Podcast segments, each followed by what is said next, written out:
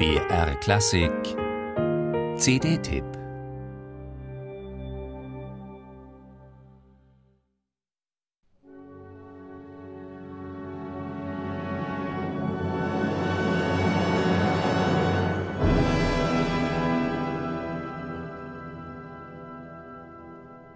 Selten hat man Gelegenheit, die Klasse des Münchner Rundfunkorchesters bei einem großformatigen Evergreen des Opernrepertoires zu genießen.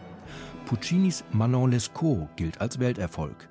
Ganz anders als etwa Verdis Giovanna d'Arco, die vor drei Jahren in Salzburg konzertant aufgeführt wurde. Oder die Raritäten und Preziosen, die normalerweise bei den Sonntagskonzerten im Münchner Prinzregententheater aufeinander folgen. Der Dirigent Marco Armigliato, sonst ein eher unauffälliger Begleiter, animiert das Orchester diesmal zu einer leidenschaftlichen Wiedergabe der Musik, als wäre Marcello Viotti wieder auferstanden. Für ihn war Massenets Manon 2005 die letzte Station vor seinem plötzlichen Tod.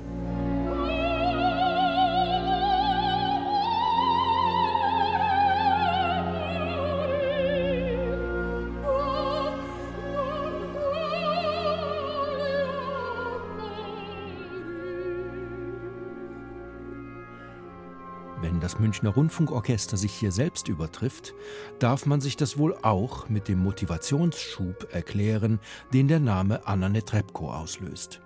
Die russische Diva kann wieder ihren fülligen Ton entfalten, auf die Wirkung ihres Timbres vertrauen. Obwohl die Stimme immer dunkler, voller und runder klingt, gibt es keine Probleme in der Höhe. Auch ihre Vibrato-Amplitude hat die Netrebko bisher unter Kontrolle.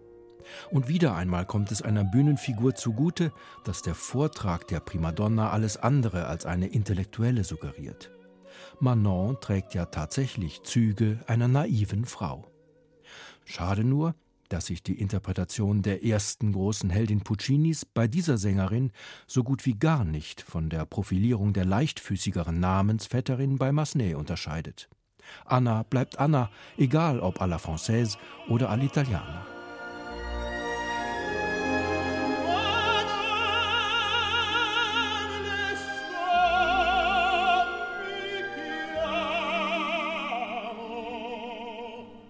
Der aserbaidschanische Tenor Yusif Eyvasov war das gravierendste Manko dieses konzertanten Puccini-Abends im August 2016 im Salzburger Großen Festspielhaus. Weit bleibt der 39-Jährige hinter den bedeutenden Rolleninterpreten von Descrieux zurück. Viele unschöne Töne verleiden einem den Spaß an so mancher Szene, mancher Arie.